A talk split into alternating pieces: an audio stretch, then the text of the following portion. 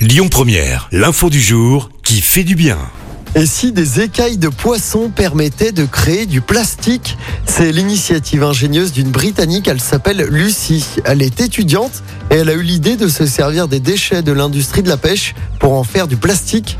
Les écailles et peaux de poisson sont donc récupérées pour être transformées en plastique. Alors vous allez me dire, ok, mais le plastique c'est pas top pour l'environnement. C'est vrai, sauf que le plastique de Lucie se décompose en 4 à 6 semaines. Pour vous faire une idée, pour le plastique classique pour un sac, il faut 400 ans pour qu'il se décompose. Une innovation qui a valu à Lucie un prix qui récompense les meilleurs travaux des jeunes ingénieurs.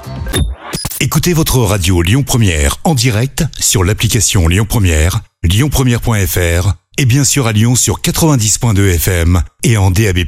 Lyon Première